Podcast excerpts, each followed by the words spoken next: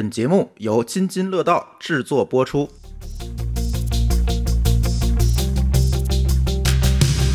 各位听友，大家好啊！这是一期科技乱炖，除了还是我们仨以外呢，我们又请来了一位新朋友，苗老师。好，谢谢，很高兴认识大家。有点紧张啊，嗯啊我们新嘉宾都紧张，没事，慢慢的就放开了。一会儿你们听苗老师聊吧，都是行业内幕是吧对？对对，哎，这期跟大家大家聊聊啥呢？嗯，跟大家聊聊六幺八。虽然六幺八过去快一个月了，但是为什么想聊这个话题？我总觉得今年的六幺八有一点点不一样，因为第一叠加了疫情的影响，第二个呢，其实在直播带货这个领域呢，也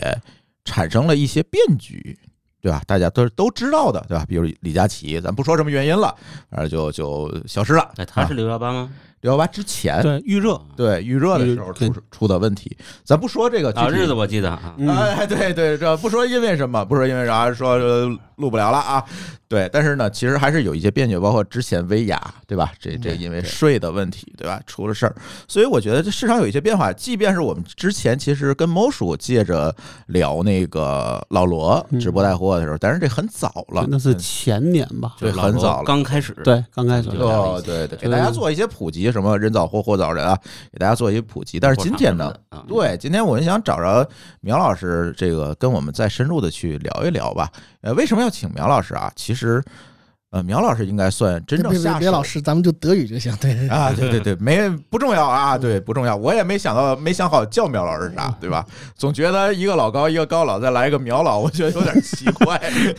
不重要，我再再说。对苗那个苗老师可能跟我们多后后面会多录录音啊，所以哎，聊聊这个事儿，就是嗯，为什么请苗老师呢？其实还是因为。这是一个真正在电商领域脏手干活的人，就是我们节目就特别爱请这个真正在领域里脏手干活的一线，对你别那评论谁都会，就像我们几个人一样，对吧？评论谁都会，对吧？但是真正干活的人，往往能说出一些大家不知道的事儿。所以今天把苗老师请来聊聊今年有一点儿不一样的六幺八。嗯，所以我要问一个问题啊，其实这也是我百思不得其解的。从上次录音跟猫叔录音，其实我就百思不得其解，就是为什么这么多人都在搞直播？我总觉得没啥人看啊。我觉得啊，我们几个都不看吧哎，我们几个人反正都不看。我嗯说说体会啊，我嗯虽然不看，但我媳妇儿看，嗯，她在直播直播间买了大量的东西哦啊，曾经一度这个一天几千块的买，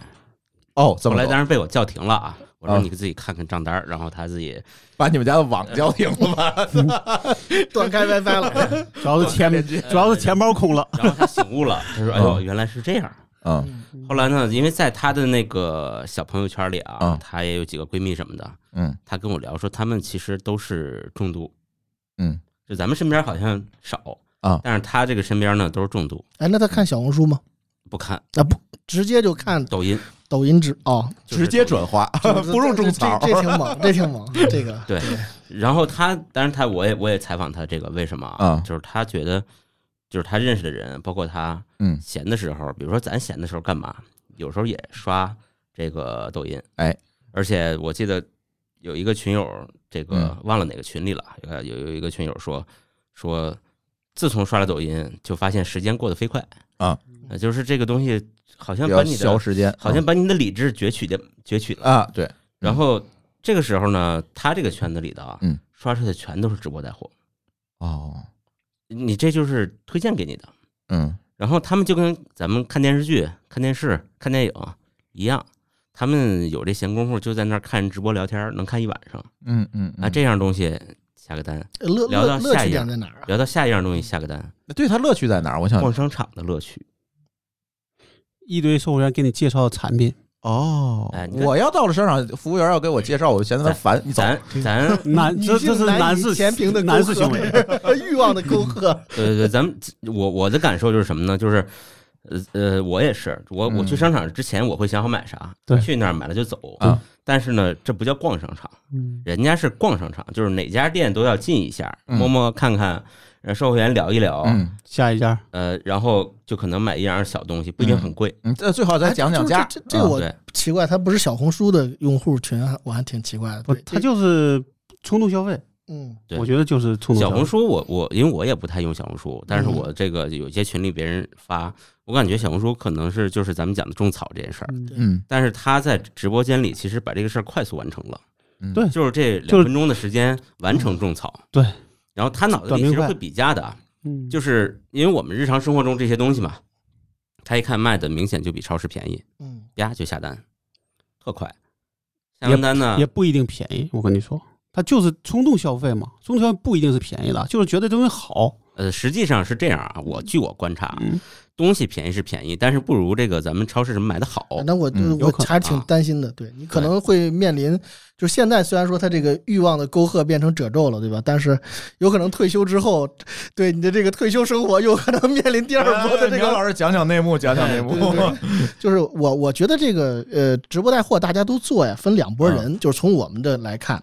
一方面就是有有是我们这个品牌商，就是像我们这样自己做品牌的啊，我们做的就是这个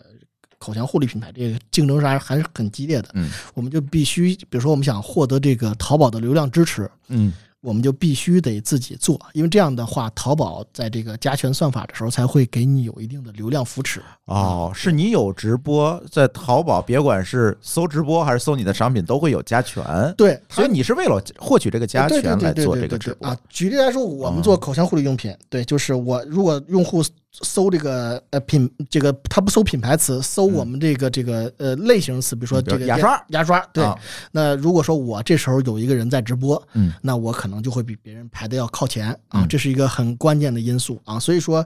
很多这个别管是小品牌，这大品牌当然就更要做了。对，嗯就是小品牌也是这样，就是他会来来来抽抽一个人做直播，就是啊很多还是放的录像，呃放录像不会，录播因为放录像的话，这个实际上淘宝会给你判定你是录播，它有专门的算法。但我个人觉得它有，因为比如有凌晨三四点钟它还在那放了，就还在那这个我看过循环的，直播的，我看过循环的，就是它反复的在讲这一件呃。对，但是现在淘宝的算法也是越来越聪明了，就是说现在你基本上你要说想放一个录像什么的，会有人给你来投诉啊因为因为他不能回答问题嘛，对他下边可以投诉呃，，对对对对对啊。另外一一这个除了我们品牌方以外，有动力做这个的就是各种各种的 MCN 的公司啊。嗯以前这个 MCN 为什么特别喜欢做这个呢？就是一是它这个整个的这个设备投入并不是特别大。你要比如说你要搞个别的创业项目，你可能设备投入很大，嗯对，尤其是在三四线城市，它那可能房价呀、办公室的场位，甚至人员公司都不是它最主要的构成成本。嗯那么它如果要做一个，比如说呃抖音上的才艺直播，你首先得这小姑娘会唱歌，长得漂亮，会吹笛子，门槛高。对门槛很高的，嗯对他要求这个先天优势、先发优势很高，对你可能就找不着这个人，对吧？你过来之后唱的也也也跑调，那也没人来听，对。那带货就不一样了，带货只要你找几个品牌，他有这个给你来一个价格，甚至你前期你自己贴一点钱，对吧？嗯你说我完全是走这个 CPS，这都属于第二阶段，第一阶段甚至说我买几个大牌。然后我自己往里面投入一点，哦，就是自卖自。对，就是啊我投投入一点，比如说，呃，你我看全网最低价，比如说这个呃呃这个 LV 的包啊，当然现在应该是口红吧，我们就说这个口红吧，我们比如说那个杨树林的口红，嗯，卖这个四百块钱，对。嗯，那我自己我我我虽然说四百块钱买的，嗯三百九十八，对我三百九，或者是我人家更狠，其实人家就基本上是三百二。嗯，对我就是用这点钱，我抢，但是我对吧？我十十个十个抢，而且我一开始卖的呢都是一般的，看起来优惠量不大的。到最后你要一直看我这直播，我到这个最后的时候，比如说第十个商品的时候，我要让你们来抢这来个个惊喜，杨树杨树林啊，你就得一直盯着嘛。它总量也不多，对其实它赔也赔不了太多。对，对所以说总量嘛。对，嗯所以说他就是培养这个这个用户啊，他先把这样把用户养起来，呃，而且这样的话，他这个主播要求也不高，就是说你主播可能是个口齿伶俐，对吧？口齿都不用伶俐，你可能带着这个南那个浓浓的这个广东方言啊，对吧？你更有亲切感。有有反向的，嗯就是故意塞用户是吧？对你更像是从香港把这货带来的那个人，对吧？而不是说哦对吧？对对对啊！一看，哎呀，你看呃，他的这个普通话并不标准，嗯有这个广东口音啊啊。我住在这个口岸，对吧？整罗湖一出门，一迈腿就到香港了，所以我呢拿货价比较低。巨低。哎啊，对。你得关注我，对，因为今天是杨树林，明天我就是，LV 对对，呃，SK two 对吧？这这一类的，就是你就可以对，就呃，所以说它是一个很重要的一个能够快速起所以他量。通过这个去养号。啊，对养号，它而且啊，关键是它一旦养了号之后呢，它有构成一定的粉丝，比如说过万了之后，它就有了一定的议议价权，他就可以找一些中小品牌来谈，比如说，哎，嗯你看我目前的带货数据是什么样的啊？那你有没有这个这个需求？因为现在整个中国的这个整个这个消费品的这个制造业啊内卷的特别厉害啊。比如说我一四年我们刚做这个电动牙刷的时候，呃，其实创业企业，呃，国内的创业企业就两家。啊，呃，另外一个哥们儿没坚持多久去做伞了，对，还上市了，对，这个做雨伞上市了，对，然后就就就剩了我我一家了。但是到了一六年了，你就会发现，你无论做什么样的创业项目，就消费级的都是一堆啊。就像我们觉得最最火的，比如说这两年常提到的，无论是这个这几天最火的钟薛高，还是这个这个元气森林，对吧？都是一堆人在围剿啊。对我觉得，对，嗯，对，就是。这个说个题外话，大家恨的也不是钟薛高，其实最近就是实际上是恨的这个打着消费升级名义的这一堆雪糕，就是这嗯。这这这这一票，就是说你现在做任何的一个领域，都有一大堆人在呃，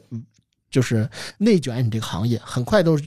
别人就进入你这个赛道，嗯，尤其是很多创业者呢，也你像我当时刚做这个领域的时候，我就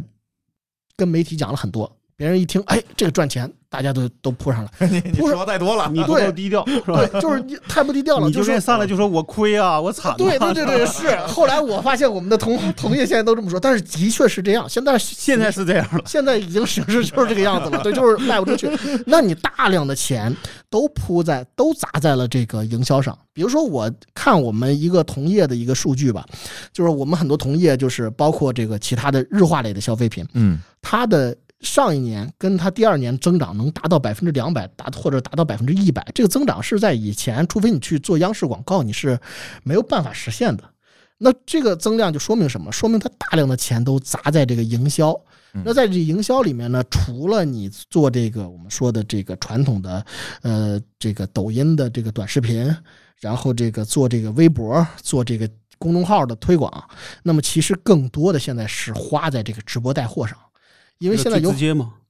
对最直接，就是说有的时候你还要看这个 RO。这个 ROI 比对、嗯啊，你像那个，但是其实大多数很多直播带货的 ROI 是亏的啊，比如说这个呃，我了解的日化的这个基本上就是零点八到一亿之间，就是啊那就是亏的呀对，就是严重亏的。啊一就是白玩了。对，嗯一不是一就白玩了，你就达到一点几，它也是白玩，就是基本上别的成本的，对，就是基本上不到二，你就嗯基本上就是白玩。呃，ROI 是按 GMV 算的，对吧？呃，对对对啊，对，所以那就是白玩嘛。对，就是基本上就是白玩。对，呃，所以说这个做的人多啊，但是呢，那个呃，这就是为什么做的人多，就是它嗯入门的门槛特别低啊。嗯那么品牌方是平台在逼着你做。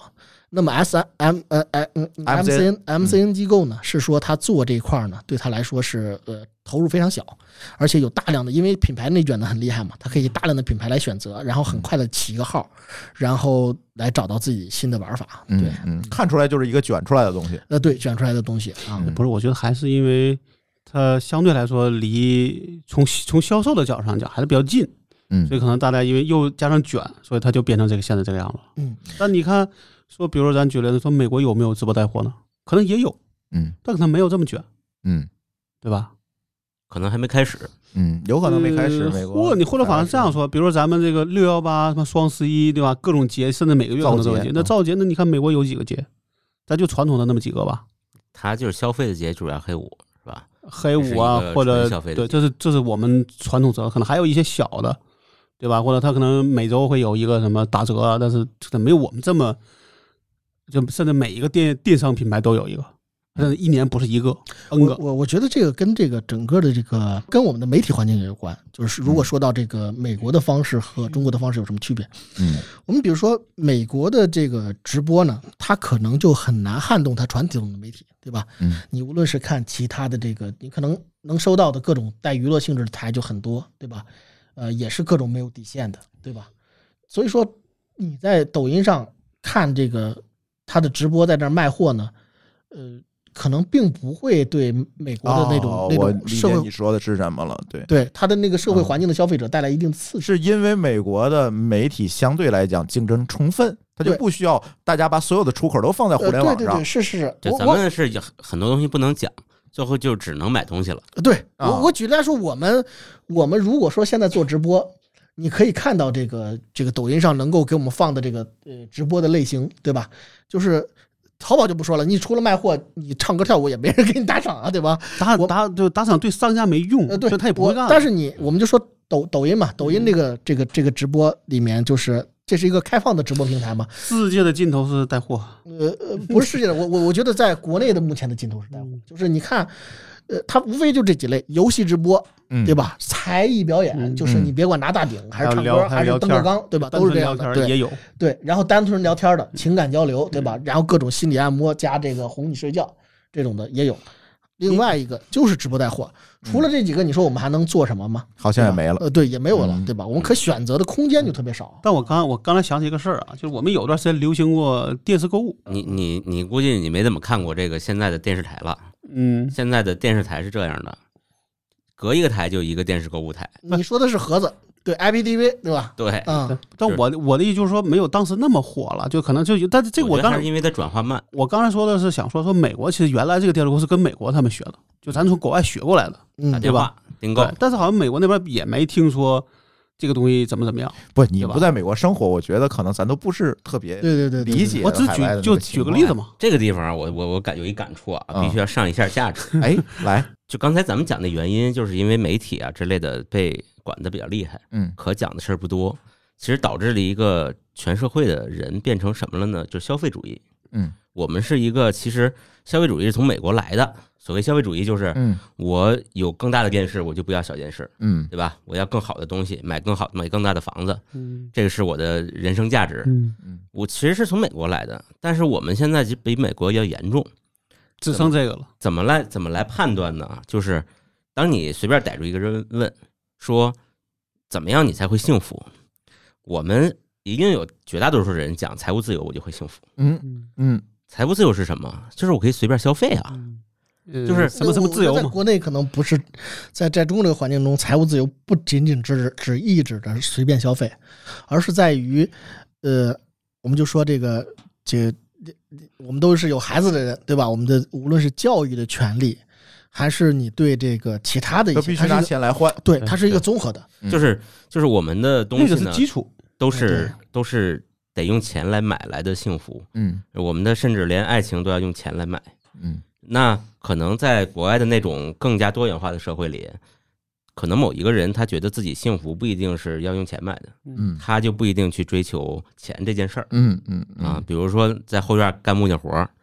这人家也很开心。他也很开心，他发到 YouTube 上也可以获得点赞，他有正向反馈。嗯嗯，我们可能没有，我们的正向反馈必须得是能能买一个大电视，哎，或者换一个更好的车。嗯我我其实倒倒倒觉得美国这边也也都是这样的，不然美国的第一的我们说第一网红啊，不会是卡戴珊，卡戴珊就是完全是消费主义的金钱为主。其实他嗯他比中国还厉害，本质上电视购物和直播基本上都是导购。我我其实是这么考虑这个事儿的，我认为这个这个电商直播呀，就是基本上改变的是嗯，就是消费者和商品以及这个导购员之间的这个关系。你过去我们看这个电视。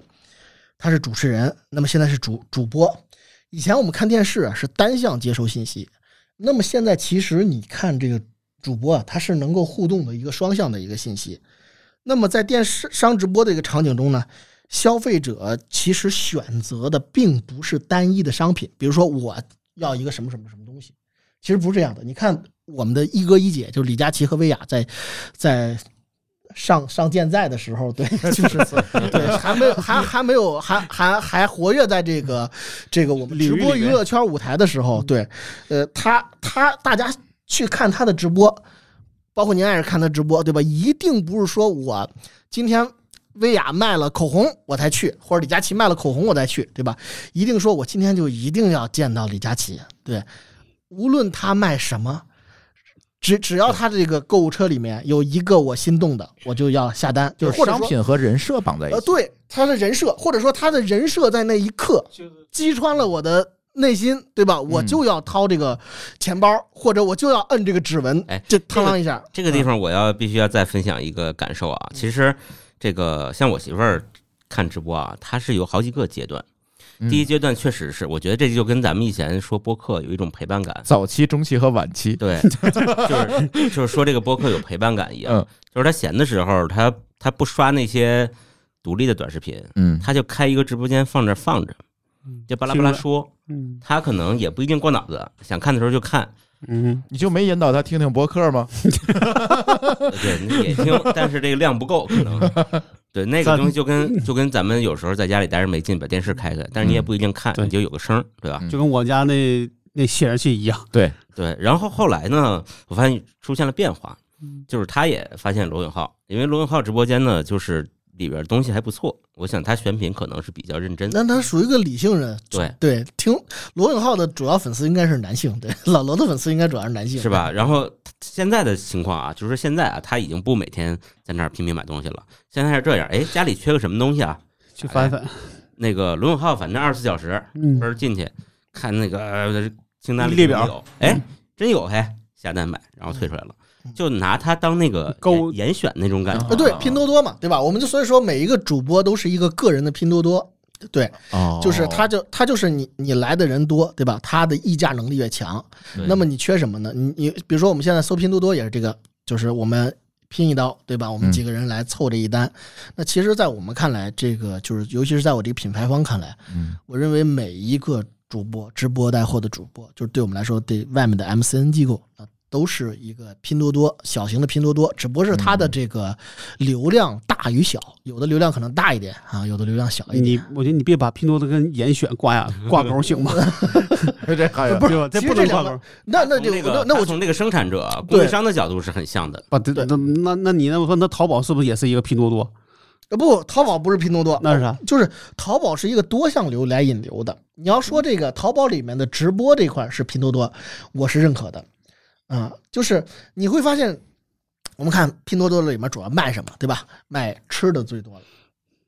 嗯、你会发现很多主播也是卖吃的，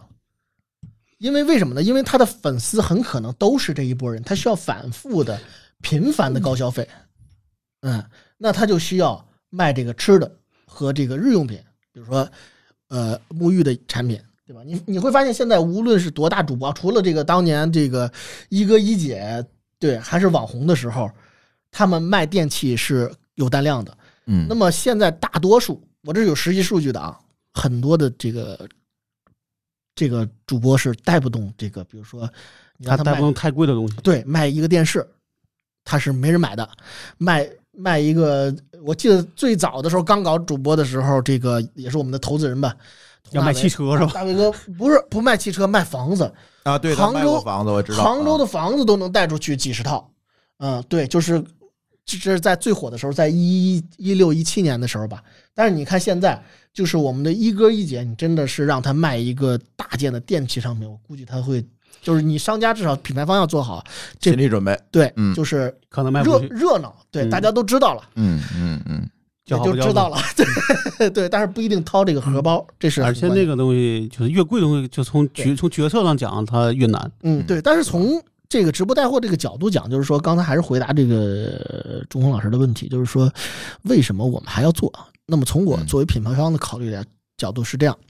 我目前有几几个渠道，比如说我在 Twitter 上，我找一些这个大 V 来发，对吧？搞一个抽奖互动，这是最主要的方式。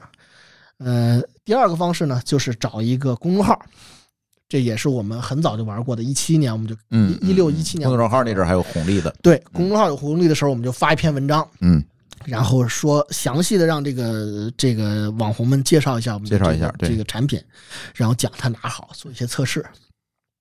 那么最后有小红书啊，小红书呢其实更像是电视直播，就是它是一个单向传播，就是我这个主持人说对吧？就是呃名媛的样板生活嘛，对吧？嗯就是这样的，对我们展示一下我们的理想生活，对，然后这个你所有的幸福都在都在你这个手机的图片里面，然后你看一下。但是呢，它是一个单向的，就是它是要经营它人设的。直播这个好处好在什么地方呢？就是它是一个三项的，就是直播的主播和消费者互动，而且你还能看到别的消费者在问什么啊，然后你还可以看到一些，就是你别管是托儿还是真实的消费者，他对这个商品的一些评价，它就变成了一个很丰富、很立体的东西。这样呢，就更容易促成您爱人的冲动消费。对，因为他觉得这不是比如说单一的一个信息来源，而是说好几个信息来源。你看主播说好，底下一帮叫好的，然后其他人一问，哎呀，他讲的好他妈明，白，啊还有抬轿子的，这对还有这个这个抱团取暖的感觉，对对对对，这个叫冲动消费二点零。对，你就想象你你你你嗯，他完全不是那种逛商场的促销员那个感觉，他等于促销员旁边还有一帮围着的群众，还说，哎呀，这个就跟跟我们以前卖看到的卖菜刀一样，对呀，这这这刀真好，这个对。他在围观，然后觉得自己不买就觉得不合适了。对，真的不买你就不合适了，所以他更容易冲促成这个消费冲动。而且对于我们商家来说，假如说就比如说促成消冲动消费，你爱人为这个为我们这个这个，我还是不说我品牌名了，对吧嗯？因为啊，你说吧，没事，你你请我吃涮肉了，对吧？不是我没事，OK，那啊没事，比如说你你你你你你爱人买了我们爱牙电动牙刷，对吧？我觉得这个呃我嗯冲动消费了很好，我这个提升 RO 比，如果即便没买，比如说他这一场不好，一般的主播会有复播，你哪怕多练我两遍品牌的名字，如果说他的这个同时在线的这个当时听这个的这个直播的粉丝能够有个三五万，嗯，对我来说也是一个还不错的品牌效果对嗯，至少他听过了，对他来说就有这个品牌印象了。对，所以说这就是为什么我觉得这个直播很多人在做嗯啊的一个很很还是划算，对，还是划算。对我们来说，相对来说，当然，当然现在其实按照这个，如果说按照性价比来说，品牌自己做直播，就是除了大品牌啊，像嗯类似杨树林或者是欧莱雅这样的以外，或者说这这这些海尔这种这种超级大的品牌以外，那么多数是不划算的。像我们这种小品牌，就你假如说你雇两个小姑娘，对吧？然后每个人，呃，要在三四线城市还好，大概薪水也就是六到呃呃六千吧，六千左右吧。你要是在这个大一点的城市，像北北上广吧，基本上你得八千八千起啊，就是雇一个把话能说明白，能调动起观众情绪，然后而且他自己要有至少八个小时的，或者是六至少六个小时精力充沛来叭叭叭讲解你这个东西的话，对，嗯，得得得花这么多的钱，但是每天是吧？呃，对，就是一个一一个月嘛，一个月的这这是他的基础工资嘛，就这么多，还不算你采购的呃直播设备，对吧？你的摄像头、你的这个各种的仪器啊要跟上，对。那实际上这是不合适的。你两个人你就可以算出来，你假如说两个人一万六，对吧？嗯，你除以三十天，而且他周六周日他是不那个上班的，对你，你最后就五个工作日啊，每个人，那你实际上是这样算下来不合适，所以这也是为什么我们现在在逐步的用这个人工智能的虚拟主播来代替这事儿，因为你会发现主播其实也不需要这个像我们做情感陪聊啊，或者说是做这种唱歌跳舞啊、不需要图灵测试，呃，对对对对，他基本上他我们发现这个整个的这个用户在售卖的直播间里停留大概也就一分多钟，对，嗯嗯，所以说但我觉得这个效果可能会越来越差。我个人觉得，哎，虚拟主播，我突然想到一个好处啊，你可以开一万个直播间，呃是这样的，是这样的，走量。你能开，别人也能开，一定会越来越差的。对你如果说大家都已经充分竞争了，对那你反正你先开嘛，别人还是真人嗯，这一真人一个人只能搞一个直播间然。后，然后我虚拟主播，我可以用服务器扛一万个直播间，呃对对对，就拼先拿大水漫灌把别人灌死。拼拼服务器，对吧？也也不是拼服务器，其实这是拼技术。嗯，还有，其实这个主播这个虚拟主播这块，你就需要这个你的文案是吧？呃对，或者说你的这个知识树嗯，嗯，做的细不细，就不能让大家觉得很假。对，或者说你盯了几分钟这个新主播有没有出现恐怖谷效应，哦，对对吧？对，别最后这个东西没买着，感觉像吓死了对对对对对对，吓着了，把你这个把你品牌拉黑了。哎，对对对对，对，讲讲什么是恐怖谷。我怀疑我们很多听友不明白什么叫恐怖谷。对恐怖谷其实就是说，呃，你你会发现，就是说这个东西很像真人，但是你又发现他的这个整个表情呢，不像不是真人，然后你对，非常诡异。然后你嗯。发现他整个表情很、嗯。很很呆，对，就是很多这种日本的这种这种这个原先做的这种老式的机器人都会有这样的，他表情很呆滞，然后他还在用人的语言在跟你说，你会会突然觉得毛骨悚然，对，你会觉得这个这个就像外星人一样，对，或者是他是派外星人派来的这个间谍一样，对，其实呃在百度上也有这个词条，大家也可以搜一下，对，嗯啊，就是啊，嗯。我不知道这个百度解释的准确不准确啊，对啊，嗯，对，大概就这样对，所以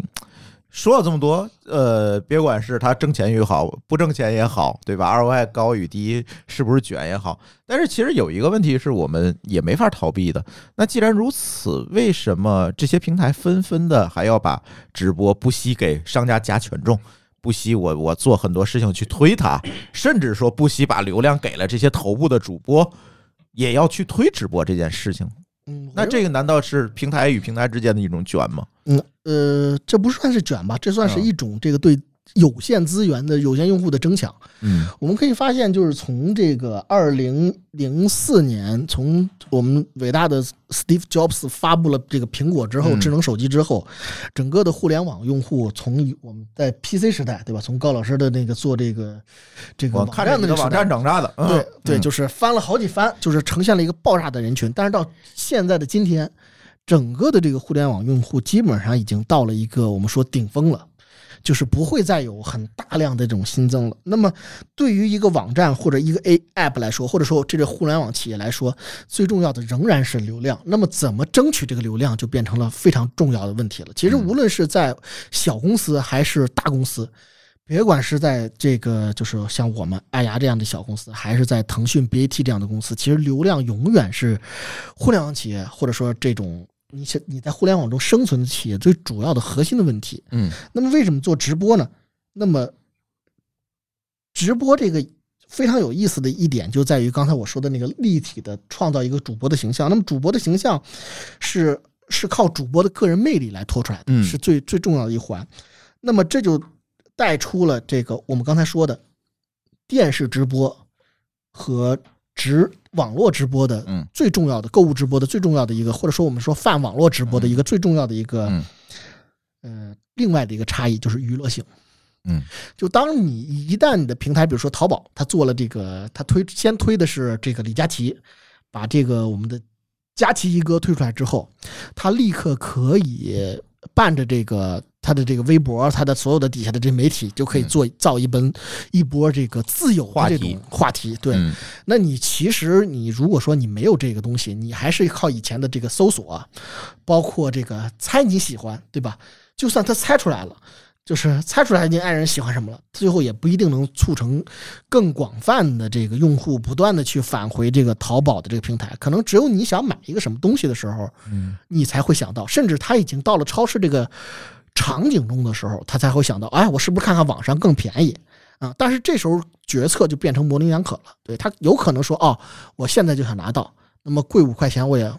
呃，就是老娘也不在乎，就是就就就要就要拿到手，今天这一刻啊。但是直播就不一样，他把你大量的。这个他通过这个娱乐性啊，能够吸引你的眼球，你可能就会说，哎，反正我现在这个睡睡觉前，对吧？这个或者说我正我觉得现在的这个综综艺节目也不好看，对吧？也是先播放九十秒的广告，哎对 对，中间还插播广告，那我还不如再刷一波抖音呢，对，看看一哥在怎么打折，对吧？万一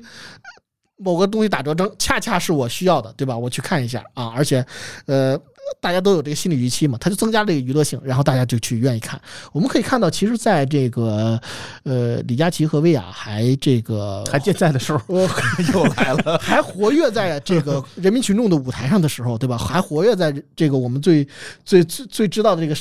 这个舞台的时候，其实一哥一姐上微博头条热搜的，就是我们说 Top Tab 热搜的时候是非常非常多的啊嗯。对啊，抖音可能没那么多热搜，但是在微博上，他们一定是每个月至少有一次会因为是各各种事儿是吧？对对对要么就是说什么这个这个又过了一个一个叫什么，又突破了一下那个带货的新高对对对对新高，所以说今今年一百亿，明年两百亿的，对，或者说是他他制造了话题，对，或者是他们俩因为什么一个没有打折，没有这个打到史上最低折，对吧？两个人互相掐起来投诉了对嗯啊，或者说这个一姐去参加了春晚，那这其实无形中，那你从哪儿能看到一姐啊？那当然要是从淘宝来看到一姐啊。也就是把电商从工具变成了娱乐产品。呃，对，呃，说是或者说更具体说，用我们互联网的专业的这个眼光来看，这就是引流产品，嗯，或者是你是一个引流的项目。嗯，甚至不仅是人引流了，还有一个粘性的问题在里面，社群的问题在里面。对，对。就是你有话题性，嗯。话题性具有传播性，嗯。然后你你用传播性造成了引流，引流之后呢，因为看了一哥一姐的超级便宜的带货，促成了这这个这个我们说叫消费转化吧，我们不不说英文词，对我们这个不不说散装英语，对我们 对我们这个我们就说就是促成了你的这个整个的浏览转化率、购买转化率，嗯那这是一个多好的事儿啊，对吧？那那对平台来说，他当然愿意捧出多个一哥一姐来干这件事儿。刚才苗老师说那个淘宝那件事儿，就是嗯说你你开店的，你必须有个直播，管有没有人看，然后你才才能加权。嗯，我就心里想，哎呀，这个淘宝淘宝的同学们也不容易。你看他这件事儿干嘛？他明显就是用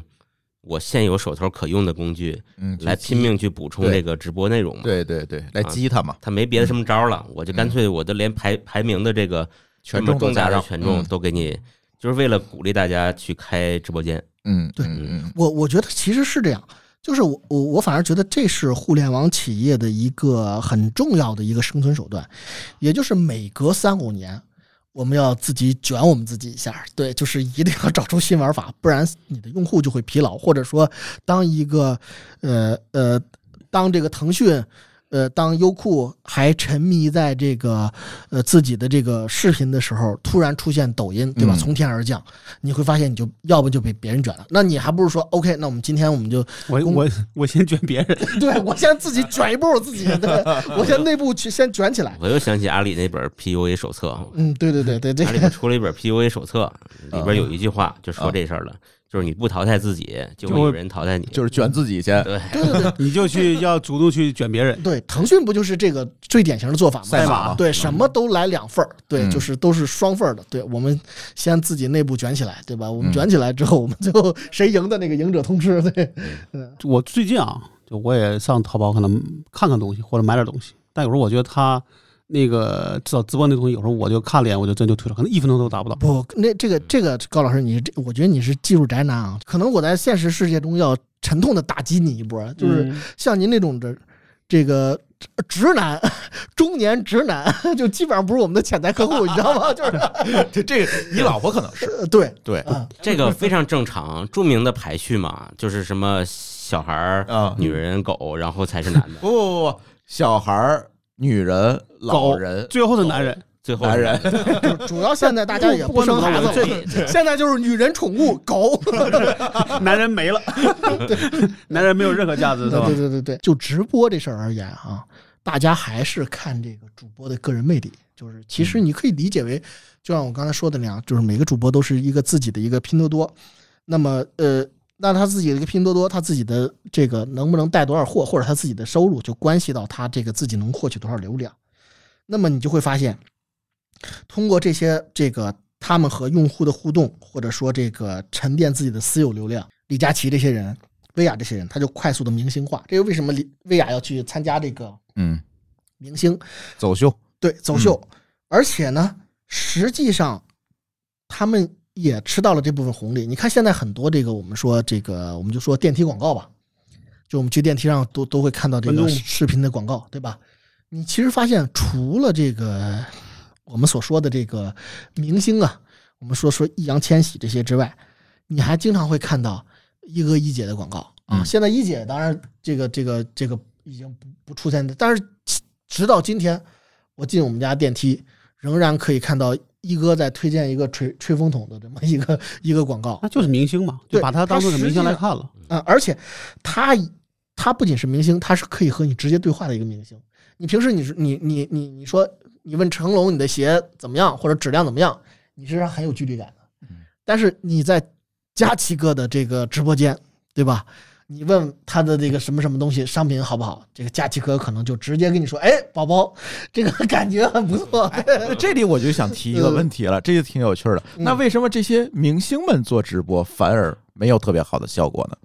我觉得反而这是明星自己的这个，对，就是很多都是他自己问题。对他们自己的，一是他他就是他嗯，并没有受过直播这样的一些训练呃，对，就是明星往往我认为他自己会背着一部分包袱人设包袱，啊对，而且就像那个我们现在看的很多这个，我看过一些这个明星的采访啊，呃，我比如说就是我我们这个呃就是我们最亲近的我们的投资人爸爸这个佟大为老师来说，我们跟佟大为老师也进行过深入的聊天，我就问他为什么你不去做直播，对吧？既然卖房子能卖的那么好的一个成绩，对吧？嗯说明这个很这个呃，您的这个受众肯定是最有消费能力的。他就说，他觉得这个一是这个呃连续让他像李佳琦或者薇娅那样说很长时间的话呢，对他来说是一个就是影响他本职工作的一个很大的一个一个一个因为他毕竟。本职工作不是干这个，，呃对，而且他认为，与其这样，他作为一个职业的演员来讲，这个他还不如认真的呃多钻研钻研表演，然后多练几部戏，然后多这个培养一些这个自己公下公司旗下新的这个艺人。嗯，我想这应该代表了绝大多数对演员要自己成为一个专业演员的这样的一些这个人的一些就是，所以他志还不在此，对他的嗯志不在此，而且他目前可能自己在演戏方面也是完全就是在呃收入啊嗯的没有问题的嗯。对，那么我们也看看看到一些现在的很多这个明星带货，你会发现那个我们以前老说这个这个刘一刀对吧？嗯这个我们这位大姐，其实现在她的频率也不是特别高了，大家都嗯慢慢的就是降这个真正靠这演戏来吃这碗饭的人，他也就嗯慢慢的降低这个频次了，这是一个核心原因啊。另外一个就是说，很多演员在做这个直播的时候呢，他往往一是背着包袱啊，嗯。但是即便他放下了包袱，那么在直播这件事儿上还存在着几个他们以前没有接触过的门槛儿，可能比如说我最简单的。举几个例子，比如说我们很多的这个之前有有有湖南卫视的这个一个大姐就翻过车嘛，对吧？就是很多演员在做直播的时候，商品翻过车。穿，长江，对对对对啊啊，就是或者说我们的这个呃嘎子，对吧？翻嘎这之交，这一直在翻车，这个也是翻出了自己的一个 一种风格，对吧？翻出风格来，对，翻出风格来了。大家去看就是为了看这翻车，对对对对对对对，不翻车没人干了对对对，但是哎，很有意思，他在农村中还真的沉淀了他大量的消费者，对吧？啊，也。有，也对对，也有也有有，嗯对对这种，不然那些两块钱的白酒是怎么能卖到二十的，对吧？这是这是一个谜一样的这个，对吧？这销售手段。除了刚才他说的，就那些还是想做演员的人，剩下就是想赚快钱的。呃，对快钱呢，你在选品各方面就突出别对，的问题了。这这这的确就是一个核心问题了。那它是就涉及到的这个供专业性问题专业性，对供应链、选品，你的包括怎么对去播，对，怎么包怎么让去播，能怎么够去词儿，包括你这个关键的是，你的产品究竟是不是一个真正过硬的产品，嗯这就非常重要了。但是很多明星呢，他往往认为这个事儿很简单，可能觉得我自己用着好，就够了。对吧？呃，就跟我们以前的那个这个呃过得刚刚好的郭老师一样，对吧？他觉得这个藏藏蜜排油红茶他自己用了嗯啊，也排出油来了，他就觉得特别好嗯，啊。可能他自己用的真的结果就特别好结果就翻车了。但是可能其他的人跟他的这这个这个筋骨体质不太一样，对吧？用的就不太好。对老罗一开始也翻过很多，对对吧？啊从各方面，但是其实但是你看他好像最近这一段时间就没有了，基本上就很严了。对，但是我我个人觉得罗老师这个就是罗文浩老师，就是我们也算是微博这个互相关注的好友吧，就是。我也是，我也是。我们也是，我们也是，对对对我们是互相拉黑的好友对对，不要这个不要这么过滤用户，好吧？下播之后再听。对我就是我我我觉得罗老师他其实比一般的人成功在有一点，我觉得他我我个人认为他是想明白了的，嗯就是与其做一个娱乐明星，或者说做一个相声演员来讲，嗯，或者说做一个脱口秀演员，你说是郭老师还是罗老师？罗老师，罗老师，都一样。啊这个郭老师当然主营还是相声啊，对，就是郭老师也没带过货吧？好像没带过货，对呃，啊，就是这这真没注罗意，罗对罗罗老师对作作为这个对嗯已经翻过车了。曲曲艺界之外的最牛逼的现场这个这个演员来说，就是我觉得他的能力还是在，就是从他做锤子能力来说，他培养了很好的这个供应链的能力。对啊、嗯我们比如说那个，对，那个积累还是有用的。呃，对，非常有用。包括你看跟他做直播的这几个人也是，对，就是其实也是锤子时代过来呃的，对锤子的嗯基本都是老都是老人，产品经理对对吧？他这些人，嗯那实际上他们是完全能够深入到这个产这个供应链后台的，他是知道怎么厂家的大概的这这这个玩法，嗯然后或者找到他这个的。所以说，都趟过了。对，所以说他在一开始做的时候，这个他就知道怎么去选择哪些品，然后怎么来打这个卖点啊。这也就为什么，呃，如果说我们说真正的这个全网最好的这个严选平台的话，我认为这个不是网易。应该是这个罗老师的严选啊，对、嗯啊，当然罗老师的严选也是有门票的，对，嗯就是 你一定要这个交过费之后，你才能进这个门槛，但这个是互相的嘛，嗯，对吧？互相的，互相的，那说回来，我们刚才说的这个已经怎么说不在我们中间的一已经个一个一姐们是吧？就，已经不健在了，是吧现在，那这些大主播们最近这纷纷的倒下，从苗老师你的这个视角来看，或者是从你的实践来看，对平台或者商家来讲是好事儿还是坏事儿？我觉得看什么量级的商家，嗯嗯，我我从我个人感觉，对平台来说，嗯，不好也不坏。哎，这怎么说呃，呢？这跟我们所处的整个的这个环境是有关系的。嗯呃，你假如说他，当然他他处在这个这这这个这个这个呃呃资本主义国家来说，它肯定是一件坏事儿，因为这会直接影响到它股价。嗯但是对于中对于处我们现在这个环境来讲，一是从呃最早直播带货啊是从在一六年，我印象中是啊，应该是一六年或者一这个一一几年一四年左右，Angelababy 开始这个在淘宝上卖一个东西起来的，到现在已经这么多年了啊，也快十快这个十年了的一个没到十年，就是六七年的一个时间。嗯实际上这个热点已经过去了。对平台来说，你再靠不断的来炒作一哥一姐的话，也不一定能带来新的流量了，可能需要一个一些新的变现手段。其实嗯也在这次中这个看到淘宝也在寻求一些新的方法。对，就是头部给你带来的边际效益是在递减。对，是在递减了，就是大家已经对这个有有点麻木了。但这个说的可不是没有了，是说是他在，他在，但是就没有没有办法呃引引引新对流，了因。为是这样的，就是现现在我们可以看到这个一哥一姐最最近的一次，就是在双十去年双十一的时候上新闻，就是因为这个，呃，是不是卖双方谁卖的更便宜嘛，对吧？嗯，这已经就基本上就是说，呃就卷起来了，卷起来了，嗯对对，就跟有点中国有有有一个一中国古代中医有一个疗法叫割骨。割骨疗伤嘛，就是你必须在商家的屁股上割出一块肉来，然后嗯。一哥一姐吞服了之后，才能 普惠到这个广大那个其实是因为人设的问题，嗯。嗯，对，对吧？他说我在卖的时候就必须是全网最低价。实，实际上，无无论是罗老师，嗯，一哥一姐，还有二姐，对，就是那个二姐也也嗯也已经淡出娱乐圈了。二姐是那个那个那个那个那个也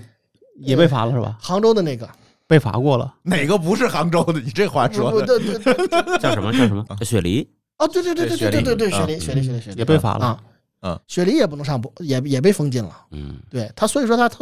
他有辛巴还在对吧？呃。辛巴其实也不活跃，你看今年的六幺八，其实辛巴没在榜上。他的他徒弟在，对，蛋蛋叫什么？还是叫蛋蛋。他有一堆好像，呃，对对对对对，他已经徒弟矩阵开枝散叶了，对，徒弟已经是分散风险。已经是辛巴传媒了。呃嗯，对，但是其实怎么说呢？就是你会发现用户的敏感度会越来越，而且你会发现，从以前带货的商品啊，就是呃，我们说用户基本上从你只要带了货，或者你讲的足够觉得打动我，我就消费。到现在，大家其实买的主要你看都是什么呀？都是吃的，就是零食消费品，基本上占了所有主播的这个最大的大头啊嗯。另外就是日化品用的啊，这快销嘛，对啊，对，还有手指这类的，就是一定要囤起来的。那个更快销。嗯，对，就是我，只要你是卖的便宜，我觉得你是历史上最低价，对吧我？就买，先囤一百箱，对我就囤起来。但是实际上，你说对整个的这个呃，比如说我推新，或者是我推品牌，对商家来说有有什么很大的促进作用吗？已经越来越开始递减了。我觉得这时候大家买东西是因为他对这个主播的信任买东西，其实对品牌的价值他一直是对主播的信任，对对，就是当然可能会有双就双重的情况呃，，对，但但是以前他他他认为这个主播给他信任，推他推荐一个新品是没有问题的。嗯但是现在实际上你他不再就是他可能不会那么容易受到这个主播的蛊惑，去说我买一个我完全这个不知道，或者说我我我就冲动了，看了你这个几分钟主，对他会说，我可能觉得哦，我们家的这个这个卫生纸啊，这个快没了。对，快没了，正好你推了一个纸抽或者一个什么，对，棉柔巾就是这么起来的嘛，嗯，棉柔巾那阵儿卖的简直对是都都搞这个，对，就是说，啊所以所以说你看棉柔巾现在卷的多厉害啊，对吧？就是。我听说江江苏好几个城市，整个城市最重要的 GDP 产业 就建立在棉柔巾之上的，对对对我也对听说，对，哇，基本上，而且那那我我前天听那个他们好像另外一个一个一个播客也是讲这个棉柔巾有几种擦法，是先擦脸，后擦手，再擦脚，然后再擦一遍桌子。对，这太省了，特别省。这这这这棉柔棉对，就是是它就基本上变成这样了。对你就会发现，你如果说我我们作为一个品牌方，我肯定是做一个完整的一个品牌的计划，我要推新的话，或者说我想推一个我的。呃，爆款产品的话，我要做一个完整的一个计划，可能我会有不断的这个有哪些预算，比如说我会在公众号、在新闻投放、在这个呃其他投放上，我都会有多少比例。我以前这个模型下去之后，我大概会有多少？但是现在呢，可能在主播这块，我就要会有一点点的缩减，我就会会做一些挑选。更理性了。对我们商家也会更加的理性，而不是像以前说、哦、OK，全网就是就是就是我一定要打开每一个直播间，这个每一个主播的购物车里，对吧？至少前十大里面，对他们每一个月都要轮一次。我举例来说，那个我们从一个投资人的消费看这个，我看消费的一个品牌的投资人的朋友那里就听说，就是说他们很多原先的非常大的一些品牌，他们想，比如说他和投资人签了对赌，或者说他们要冲一个什么目标，他们的整个的这个负责 marketing 的这个这个同事，最主要的任务就是要和和这个薇娅嗯，对，呃，和千寻，嗯，然后和和这个这几个大的主播大主播搞搞好关系，对搞好关系就够了。对他一个月可能只上这一次，他这个一个月的，对他每一个月他都有一场六幺八，他的这个目标就冲到了。因为很多很多在在这个消费，呃，这个理性，嗯，就是或者在消费作为投资标的最热的那段时间，很多的这个只看 GMV 嘛，对吧他只看这个他的呃他的那个很多投资人看这个消费品牌的看法啊，跟那个看互联网公司一样，他总认为说只有第一、第二。嗯啊，第三、第四就都不要活着了啊，嗯嗯，然后只要我嗯我把这个品牌投砸到第一、第二，对吧？我就对我就是东方不败了，嗯嗯嗯。但是后来他发现不是这样，最后发现是西方失败。呃，对，其实后来他就是很多人才发现，哦，OK，原来产品经理这个词是宝洁发明的，嗯，宝洁就 宝 洁是世界上最著名的自己内部卷起来的这他的，洗发水就 N 个品牌，对对，所以就是内部卷品牌吧，对，嗯宝洁就是哦，OK，十个产品经理做一块儿香皂，嗯每个人不同的口味、不同的形状，你们自己去策划，然后嗯卷起来，嗯最后活下来俩，好，我们就我们就是赢者通吃啊，就是基本上是这样，消费者就是这就是日我们的消费其实就是这么这么卷的啊，就是说你比如说我们。从我们当初只有我们国内只有我们一个品牌在做这个电动牙刷，到现在国内人人都在做啊，这个就是几乎你一搜，大家 人手一都在做这个，对对对对对对对，这个，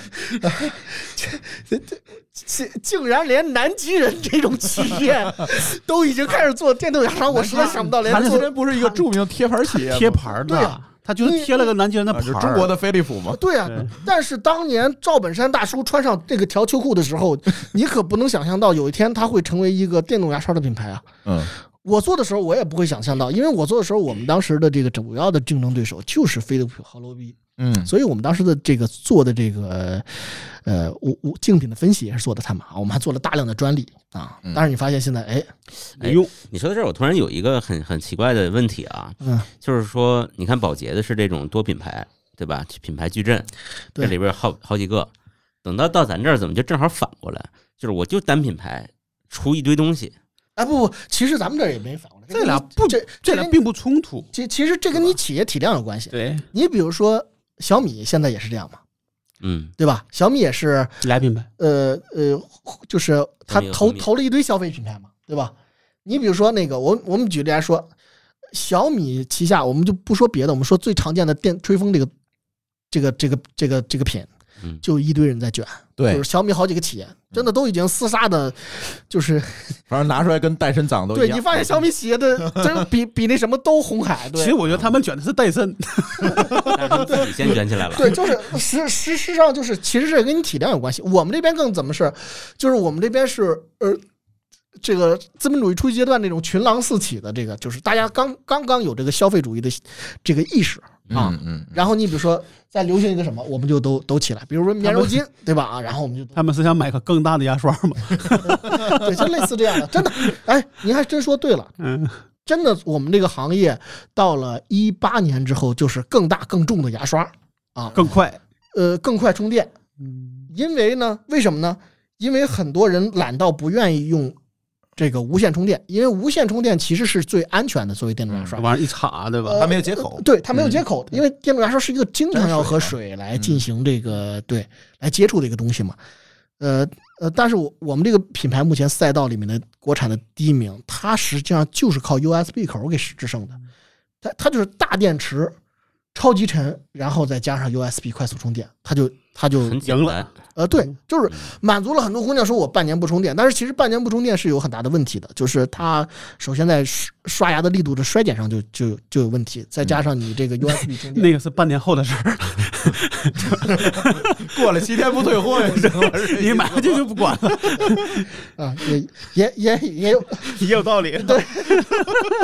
这你这时候我都有种莫名的产品经理的悲哀就涌上胸口，你知道吗？对，嗯，对，所以说这这这这就是国内卷的一种一种玩法，对，嗯。呃，听说李佳琦出事儿第二天，好多大主呃，好多那个中小主播流量涨了啊，佳琦哥不是说自己出事的，是设备出现了问题啊我啊人家并没承认。对我们作为品牌方认可他这个设备出现了问题，呃设备到现在也没修好，反正就是对对啊这设备寄寄到火星去了。对对对对对啊，你对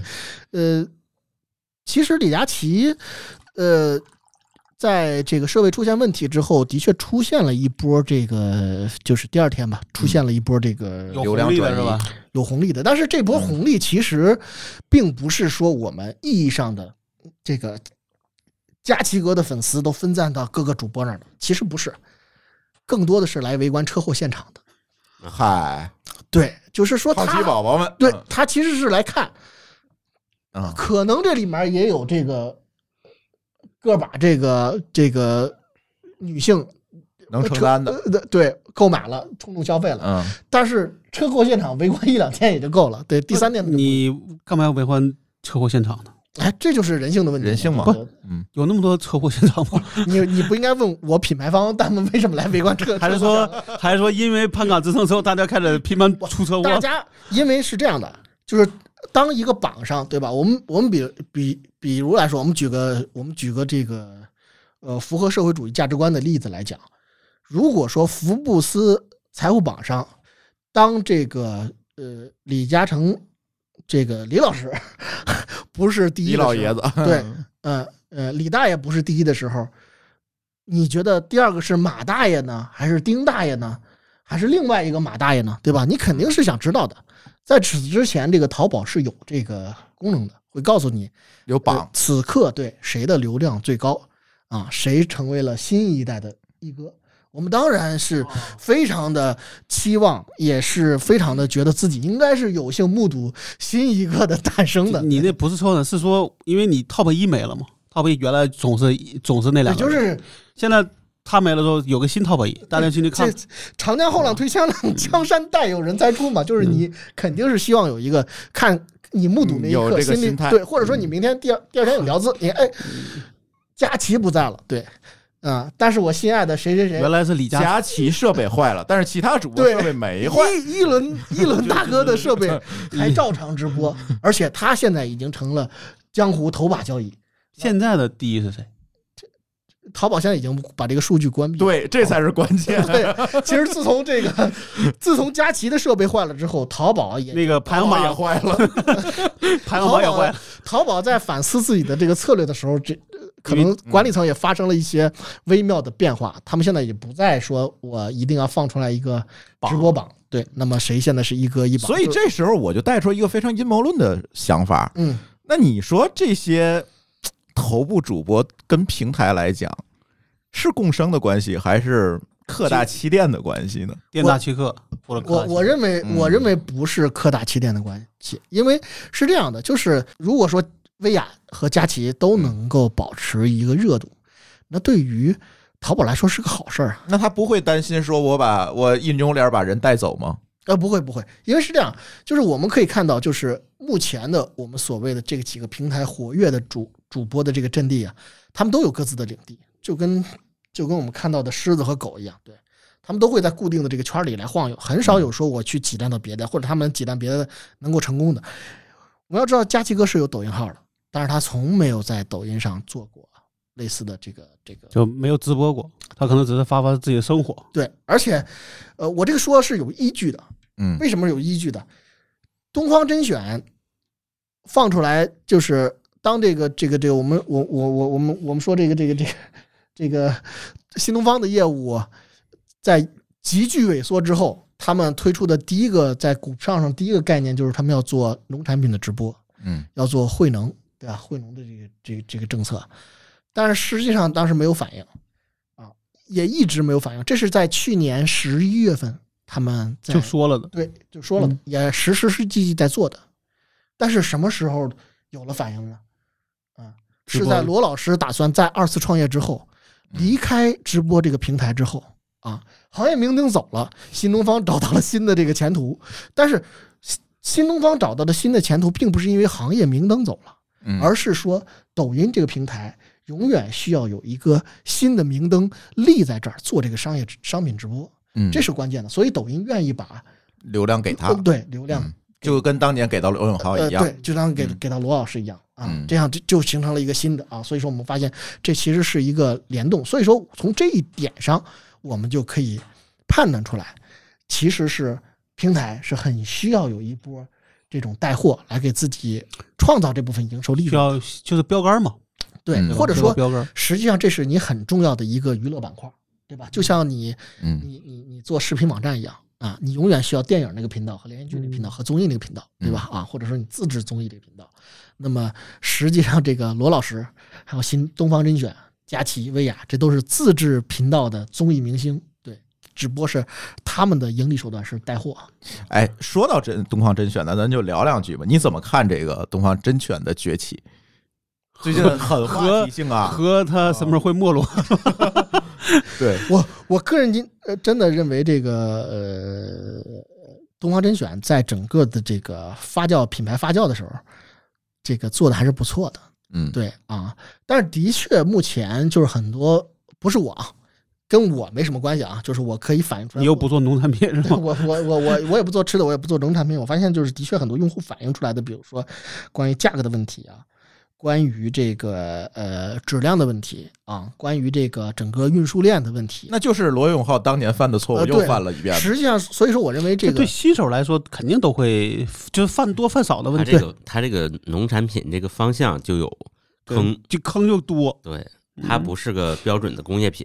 嗯，不是标准就跟生鲜一样。但是其实拼多多是靠农产品来做做起家的，这所以说这里面我认为关键的因素还是在于，就是说它在这一波里面，如果说他吃的是农产品的红红利，必然也面临着像拼多多那样的问题。我们可以发现，就是说你要拼多多，你买一个什么东西，买一个苹果，烂了两三个，你立刻拍照。嗯，拼多多这个平台永远是支持消费者的，嗯永远是压榨这个卖家商家的对对，商家的，对，就是说你你甚至说我我让你全退，对啊，这这是我有亲身经验的，因为我前不久买一买一个那个日本的那个阳光的那个葡萄，叫那个绿色的那个，我发现就买了个山寨货，它吃起来是酸的，对，然后我当时就很犯嘀咕，我说这个味道我怎么跟人形容？因为你从外观看嗯都是青色的阳光味道没法拍照。对你没法拍照，你说你说我是酸的，但商家非得说我这就是从日本拿回来的种子给你给你种的，对吧？你怎么证明？对，你看我这好评这么多，你怎么证明呢？我就拍了照，然后提到这个拼多多上面，我说这个味道不一样，是酸的啊。我其实没有办法通过图片证明这个味道，但是拼多多果断的支持了我，对，全对，就 是对。所以你是拼多多的忠实用户，我看出来了。对，所以所以所以说所以所以说这个农产品玩法可能就跟那什么的不一样。那东方甄选可能就呃，我觉得踩了这么一个坑，在至少在在之前的这个这个水果上面，就是说它卖的首先很贵，你卖的很贵的话，那我对这个水果可能就有礼品的属性的期待，对吧？希望你包括它的品质，对那可能因为你的冷链啊什么的，就就导致这这其实也是不同的产品，隔行如隔山，就不同的产品，不同的这个这个供应链链条上就会出现这个不同你预想不到的问题。那么第二个问题，我觉得东方甄选可能也是，呃，我认为这是于老师的策略，就是他认为目前的这个整个的主播呀，是以介绍产品为主的，缺乏能够吸引用户的这个呃话题点和这个呃吸引的这种这种这种碎片时间的一些点，我觉得他这点看的还是很准的啊。新新东方的能力也在这儿嘛，因为他以前是授课嘛，所以他的老师肯定是无论是在知识储备上面，还是在这个口才能力方面，肯定要比这些比如说可能连大学都没有上过的，对吧？呃，这个这些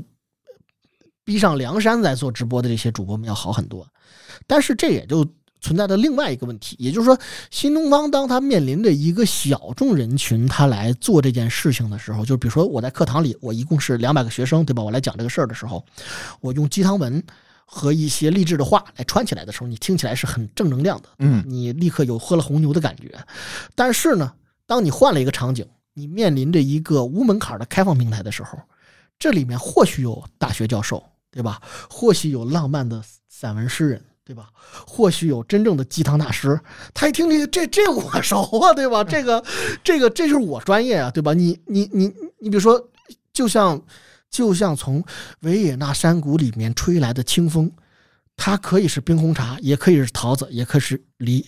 对吧？也可以是人工智能说出来的话。这时候他就他说第一遍的时候是没有问题的，但是当觉得新鲜，对，但是当无论是从维也纳吹来的清风，当换成从多瑙河吹来的时候，变成梨的时候，你就会发现，对，就是没没新鲜感就荡然无存了，而且自然有一些这个。你你用鸡汤文来卖东西的这个影响到鸡汤大师的本职的工作了，那他自然来攻击你嘛？对，嗯这嗯必然就是他会质疑你说，哎，这这两个不挨着。对，那么我认为现在东方甄选可能就需要更多的，呃，我个人来看啊，如果说我跟我对面坐的不是呃朱峰的话，我对面坐的是于老师的话，我会非常诚恳的建议，就是一是把握好供应链，把供应链这块做好，这还是内功嘛？对，这是修炼内功。第二个就是说，可能更多的需要在台本上设计上，可能更多的需要跟产品相关，还是而不是说，对凹造型，呃对用不是说凹可能能能带来一时的流量，现象级嘛？对，但现象级长期看，对。对对对。可，能我讲两个英文单词。其实词，其实就是相当于他选了一条比较难的路，嗯。因为你要你就不管只要你不是只只讲产品，对，你就需要创作，对这个文学，或者是实际是你要和产品发生一个关系，把这个产品升华，这本身就是一种创这个作的过程。这个而且还更难，对。他就算单独创作个鸡汤可能还容易一点儿，对。他要跟产品把产品揉进去。这个难度更高。这就跟咱录定制节目一样，命题作哎，文，不，这命题作文，完了，暴露了，对，它相当于每一场直播都是一个六个小时的软文。对，那这个难度那个。累了对对啊，那朱老朱老师还是很用心的啊，那看来可以给你做嗯所以我们定制制节目很贵是吧？说明你在小作文上还是花了一定时间的。对对对对对，咱们看例假要不要念一念？可以买一波，可以买一波。嗯，对，所以说这个可能就导致了，因但是直播，而且尤其是这个直播这个事儿啊，它是一个很快速的事儿，就是从你选品、定品，对吧，嗯到商家跟你沟通啊，很可能就是一个月呃都不到。一个月一个月时间基本上就是。嗯，那么这个过程中，你何况你做的是农产品啊，真的很可能的。桃子和梨的区别就是吹来吹自来哪儿，对吧？维也纳还是多瑙河，对吧？这话你说你不像是那个 那个卖牙刷的，嗯，对吧？或者说，也许只是拜伦的诗和这个另外一个诗人的诗的区别，对吧？啊，嗯只要他是，对吧？能够和这个贴边儿，那么我们念英文就能够贴上现在。但是嗯消费者永远，或者说你的受众，你的这个直播受众，会有的时候会产生疲劳，就他看一两场还行嗯，啊，就是《天龙八部》，我们看三遍都会腻嘛，对吧？啊，所更何总会重拍嘛。对啊，更何况直播，对啊，对，现在我的感觉就是，你看前一两年，大家会有那种呃观看一些奇迹的感觉，比如说，哎哪儿上个热搜，说薇娅李佳琦一天又带带了多少货，对哎呦哎呦牛逼，嗯然后就进去看，然后到现在呢，你也就是个 O，、啊，嗯也就是个哦对吧？嗯，对嗯，就是其实现在大家以整个这阈值都已经阈值拉高很对多也不是，我觉得也不是阈值拉，就是大家就是很平常，这是个平常的事。主要是他说的那个是对的，就是每隔三三五年，大家就是一个需要个新东西，东西，然后去吸引用户，因为因为用户本身这种情况就是喜新厌旧的。因为我们的肾上腺素必须有一个新东西来来重新调出来嘛。比如说，呃，特别是受这当然，我们目前这个直播衰落的这么快，也是跟疫情有一定的关系。嗯就是说，从品牌方啊，从物流啊，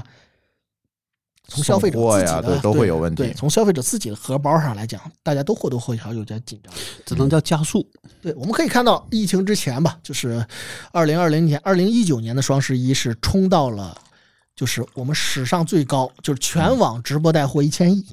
嗯，占了将近百分之三十，这太牛逼了！这个那时候谁不做直播带直播对呀对呀，啊？嗯老老罗就那时候吧，对，就是嗯我们就我们说实话，很多品牌方就指着这个一个月一场频这个直播带货来完成他和投资人的对赌的啊。我相信这里面包括这个呃，包括这个这个这个这个元气森林啊、嗯包括这个钟薛高呀、嗯，包括这个美完美日记啊，特别是完美日记所谓的这这些中国新国货，对新国货都有都多少都有这些的因素，就是说嗯可能对他们来说，一一哥一姐就是最重要的。举例来说，我们现在目前知道的这个几个新国货，以化妆品来来说，花西子就是完全是对，这个靠带货火。啊，对，就是完全真的就是佳琪哥一嘴一嘴奶大的，这是一个那现在他怎么办？是，但还好他体量现在够了嘛，他可以做做其他的的。但是的确，他们现现在的整个的就需要找到一个新的一个出口啊，对，是这样的，嗯。哎，我记得当时看老罗刚开始播的时候，那时候可能在线时候十几万吧，嗯。高的时候，现在他第一场确实是非人非就前一个礼拜，第一场还得还得热闹，大家都想围观嘛，对，那就是那那时候也是好奇。苗老师说这个呃也是围观好奇因素，对对嗯但是后你现在看，基本上可能就他有他在的时候，可能也就也就一万人，嗯嗯嗯，要没有他，可能就就几千人了我们。也不知道现在罗老师什么时候在，可对能他突然就在了。原来他有他有段时间是是有预告的，有预告但现在就变成神出鬼没了。嗯，对，现在再再说，他是二十四小时播了，嗯，对吧？神出鬼没，其实是为了降低你预期好它降低频率。对，然后能够能如果一直是稳定的，它突然消失这事儿太明显了。能够培养新主播，对对吧？也能就算是给新主播做做这个过渡嘛。对，但是现在我不知道有多少人。人了。但如果抖音因此而降低了它的这个权重，不知道它这后边的这个怎么样。其实我认为现在直播没落的还有另外一个原因，就是整个的这个直播呀，占这个销产产品的营营销费用啊，占的太高了啊嗯，，基本上有很多都能占到百分之五六十。品牌方撑不住了，呃，对，品牌方撑不住了。我举例来说，我们再以这个罗老师举例子，啊在罗老师还没有走上直播达人的时候，还是一个这个广告达人，呃那个这个那个产产发布会达人，发布会精英这个做手机的，其实我做我认为第一代锤子是做的非常不错的。嗯。啊，就是呃锤子当时推的唯一的电动牙刷就是我们爱牙的，对啊，就是他当时是发了微博，然后虽然说在发布会上没有说，但是锤子当时官网和微博上唯一卖的电动牙刷品牌就是是卖还是奖品？呃联合卖哦销售销售，就是在在推的商城我们算是就对罗老师卖这么几个东西，一个是那个那个那个他的 T 恤，呃他的手机壳是吧？日本的一个设计大师的一嗯一个书啊，嗯那然后手机壳、嗯 T 恤、我们的牙刷嗯啊，然后这个空气净化器啊，也就卖这么几个东西。呃，但是罗老师开了这个直播之后啊，我们也跟他第一时间接触，他们的人也跟我们聊，但是这个价格，它起起始的这个价格就把我们刷下去了。对啊，嗯就是然后就只只能找大牌了。对他的，因为他要的这个整个的这个这个整个这个给你做这个做这个直播的这个费用啊，无论是你的这个呃，我们说这个坑位费，还是说这个你的抽成都会比较高，那这就导致了你没有一定的量，或者说一定的做着亏必亏的决心的话，嗯你是很难弄起来的。这个就导致了为什么就是嗯，大牌很很或者说拿到钱的这这波人很容易新就新的对新公司，但对新公司或者拿到对，比如说他拿了投资人的几个亿，他就可以来疯狂的来烧这件事儿，冲一下。对，对，他就冲一下，冲一波，然后达到投资人的目标，就是说，就是或者是用我们现在去年常见的这个消费品牌的一些品牌就说嘛，就是加满油，一脚踩到底，看看下一个加油站在哪儿。到了就再加满，到不到不了就到不了。大家就下车推吧，对，就再见了，对，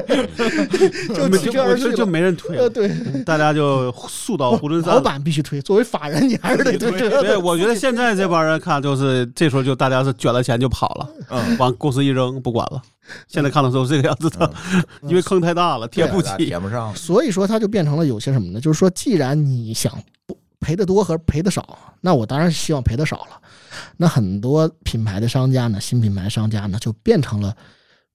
你既然是个营销游戏，那我们就按照营销的玩法玩，对吧？嗯就是八星八钻，对吧？啊，就是八八星八剑，对对对对，就是八星八剑啊，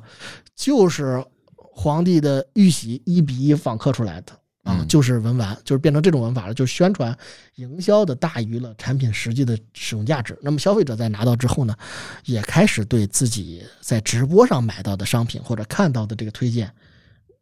降低预期啊，而只有头部主播当时，也就是说这个像呃佳琪、薇娅、雪梨，对吧？啊，林依轮这样的大主播，他是对品牌方有一定的议价权的啊林依轮算是转型了。哦，是吗？啊。林依轮他说的不，很成功啊我都，没他是关注过他他他是是不做，他是明星类的一哥呀，啊。嗯嗯，对，嗯而且林依轮的直播是，嗯，节奏是很快的，对嗯，而且他呃本身长得也帅，对，然后整个气场也可以，对，而且他自己也做那个辣酱嘛，啊，做的还是非常不错的啊，那个范爷，对，嗯所以明星类直播可能都是一些过气明星，对，因为他也看嗯 ROI 嘛，他在这儿累死累活的呃，过一个月，也也也，你也不能说是过气明星，那个那个那个刘涛，其实他就不算过气明星，其实很多啊很刘涛也播，对，其实我我觉得明星也是个很很卷的行业，对吧？就是说，你说那不更卷吗啊，吗？对呀、嗯，别管是对吧，乘风破浪的，对吧？嗯乘乘风踏浪的姐姐们，还是对吧，披荆斩棘的哥哥们，对吧？你就多大岁数了，对吧？还是要要去跳到水里面，对搞女女团对吧？撩对吧？啊，嗯对吧？啊，年轻的撩不动，也要要要也要硬爱你，对吧？也要然后把硬撩你 我们这边 硬撩。对，嗯，哎呀，综艺可以单聊，真的。哎，最后还有点时间啊，这个让苗老师总结总结吧。今年六幺八到底怎么样？你们过的对，回到标题是吧？啊六幺八不开心的，让我们开心来听 吧。啊，我我我特别想听。我我们我们是这样，我们就是其实绝对绝大多数这个中小企业都是这样。我们目前呃这个会采用真人和虚拟主播这个混播的这种形式啊，来减少我们一定的成本。我觉得这是未来的一个趋势，嗯，很可能对很多新的品牌来说都是这种形式。那么今年六幺八呢，因为我们公司这个呃在北京嘛，在京城嘛。天子脚下，皇城根儿底下，对，所以说我们有拱卫京师的这个历史使命和责任在身上。你说，我觉得你说太远了，我觉得可以停了。我我我我都站起来了，我的毛都立起来了。对，我立正停。那么嗯其实除了这个这个，我们企业也要起责任嘛，对吧？那么既然疫情在北京表现的很很糟糕，那么我们我们我们园区也封了，对主我要是园区对对对了，我们我们没有办法进行直播，对，所以说这个六幺八可能我们过得比其他的企业更更差一点对，更差一点。我认为在京的很多企业都是这样子，嗯对，就是我们不是，对你你你他不是卖货，对对对对，你你，而且你应该是尝到了让你 diss 我，我我不要 diss 你，这这个你你还是尝到甜力了嘛，对吧？就是说你我我我还是希望高老师啊，作为这个中国第一代网民，对吧？干点正事儿是吧？要跟两位马老师要看齐，买要买俩牙刷，不是说要买俩牙刷，而是有一天，当我们看到成立这个，比如说高春辉基金，对吧？春晖基金，而不是春风基金的时候，不是跑路的那个春风的时候，你能 你说是网易那个吗？你你能说德语我我们 我们跑路吧，我们投了你，对，哥现在账户上有三个亿，对吧？嗯可以跑路了。呃，对，也可以可以投了你，顺便对。那么我们肯定过得比这个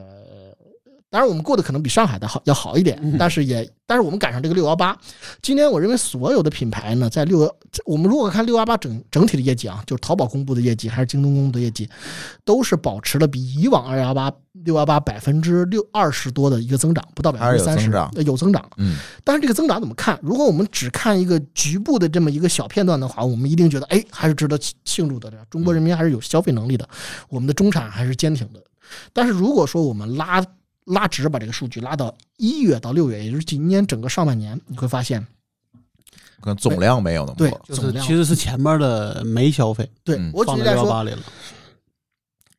我们先从这个我们的这个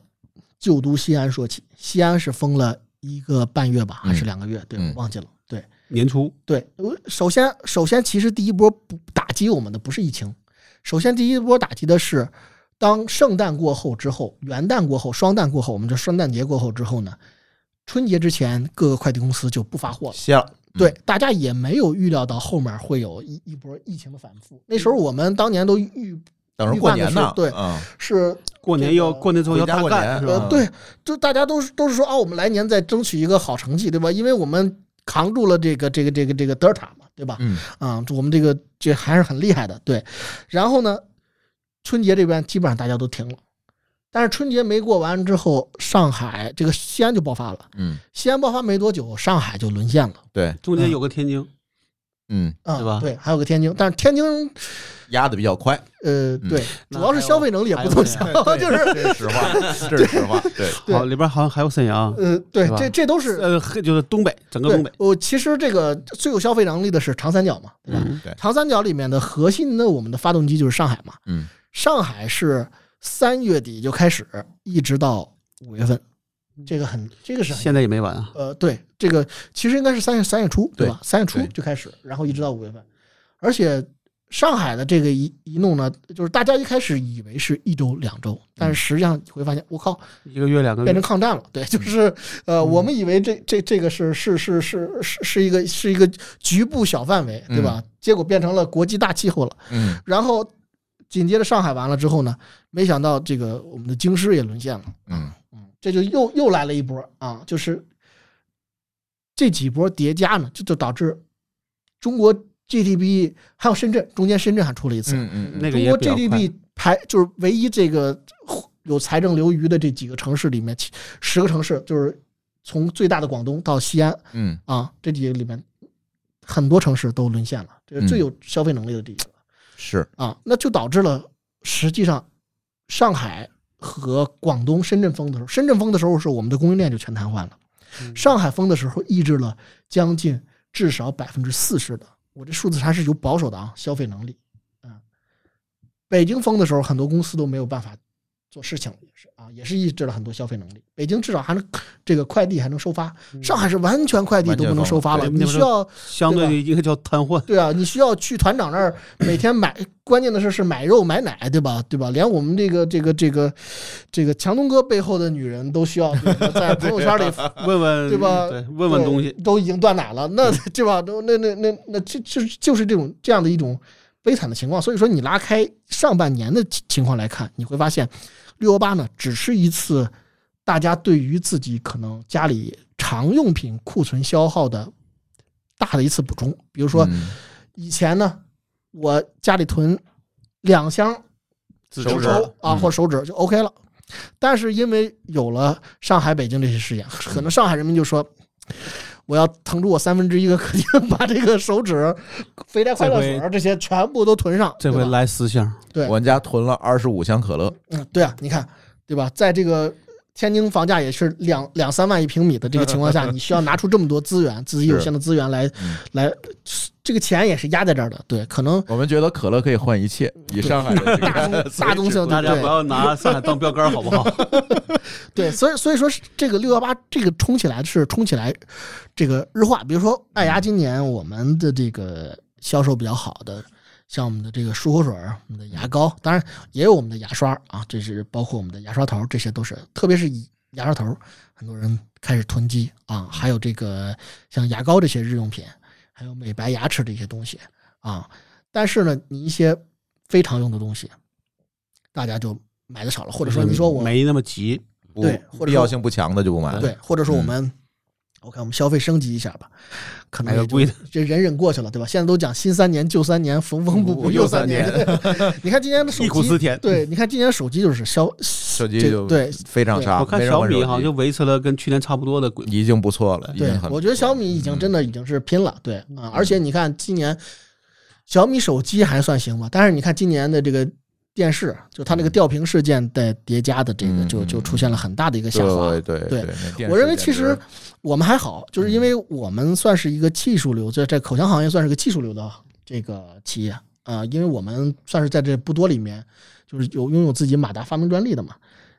我其实觉得最悲惨的是那些在一九年跟投资人签了二零二零年，就二零二一年，或者在在二零二零年签了这个二零二一年或者今年对赌的这些企业，这些企业是最悲惨的。嗯，我举这三年全废了。呃，对我举例来说，我看到好几个品牌在去年的增长，也就是二零二一年的增长是百分之二百、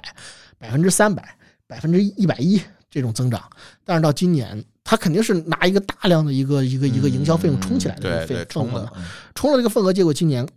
掉，裤衩儿一下就对吧？嗯，就整个就掉下来了。嗯，哎哎，最后一点时间啊，允许苗老师做个广告吧？可以，嗯，对，啊那对，先那也得给个优惠是吧？呃就给给给优惠，给优惠，送几个奖品吧。可以，没问题，没问题。我们的那个漱口水送送两万个牙刷，啊手动的没问题。我们的我们听我们听友比这个多，其实我们去年这个真还真的是在这个没有预料到今年疫情的情况下，给贵州的山区捐了很多这个牙刷，就手动牙刷。对，因为那边的小孩子是不太刷牙的。嗯，对，嗯，呃，爱牙是一个比较早的一个品牌，我们一四年就开始做电动牙刷这个事儿。快四年了。嗯，对，然后那个，对，快是算也算是一个这个，对，照着百年还是还是我的前同事，啊。对，照着一个百百年品牌目标去做的这么一个口腔专业护理品牌的企业，我们主要是做口腔相关的电动牙刷、牙齿美白的东西，还有漱口水、还有牙膏这些。大家可以在这个淘宝上搜这个“爱牙”，爱情的爱，枝芽的牙，然后这个草字头那个呃植牙的那个牙，对枝芽的牙，对啊，我们当时之所以没有用牙齿的牙，主要是你商标注册不过去呃，对，不没有没有，除了商标法的原因以外，主要是因为枝芽的芽，我们把上面这个草字头啊看成两个加号，一个加的是互联网科技啊嗯，一个加的是这个健康生活。呵，讲究。对，呃因为我们的牙刷是可以这个说法太连接，官方了啊！这这真的是我们的理想、允许你啊。重说，那我再想个不一样的词儿。这个，因为我们当时是国内第一把这个能够连接智能手机的牙刷，就是能够监测到你哪颗牙刷了，哪颗牙没刷，现在还能连吗？呃，也能连啊。我们的 APP 至今维护着，对，还，对，还活着？还活着，还活着，还能下载，对，嗯，嗯，而且还有儿童的 APP，哎，我们还壮大了，对我们儿童的牙刷也能连接天猫精灵啊这些，督促孩子刷牙。呃，然后那个这这是我们当时叫爱爱爱牙，就是枝芽的牙的这个一个主要的原因啊。然后那个回去之后吧，回去之后我生成一个优惠券，嗯然后给到这个朱老师这边，我们所有的这个乱炖的听众都可以对吧？收到这个爱牙史上的第一次乱价的这个优惠政策。乱价。对，大家别误会啊，这个节目不是给苗老师做广告的节目，因为呃后面我很有可能会多请苗老师来录节目，因为嗯。他比较谦虚，他说他自己是卖牙刷的，其实他还是一个网络安全领域的大牛前前啊从业者，对前前从业，但现在也是大牛了，对吧？所以呢，可能会多来参与我们乱炖的录音。没问题。对对对，啊行，我回头把苗老师的这个优惠券放咱那个 show note 节目简介啊。舒淇总要不让我说 show note，因为没人知道 show note 是啥，就是节目简介啊，放节目简介里大家找就行了。如果你收听的平台看不到节目简介的话呢，就去我们的微信公众号“津津乐道播客”里面去找到这期节目的文章，也可以找到苗老师的优惠券，好吧？行。嗯好，没问题。嗯，那我们这期哎，看上去是带货的伦敦节目，呃，差不多了。那我们就跟大家先聊到这里，感谢大家收听，我们下期节目再见，拜拜。拜拜。再见。感谢您收听本期节目。本期播客节目由津津乐道制作播出。您也可以在我们的官网 d a o 点 f m 找到我们的更多内容作品。如果您喜欢我们的节目，欢迎在微信、微博、朋友圈等社交媒体转发分享。您的分享对我们而言十分重要。如果您希望与我们互动，可以关注我们的微信公众号“津津乐道播客”，天津的津，欢乐的乐，道路的道。在关注后按提示操作即可加入我们的听友社群。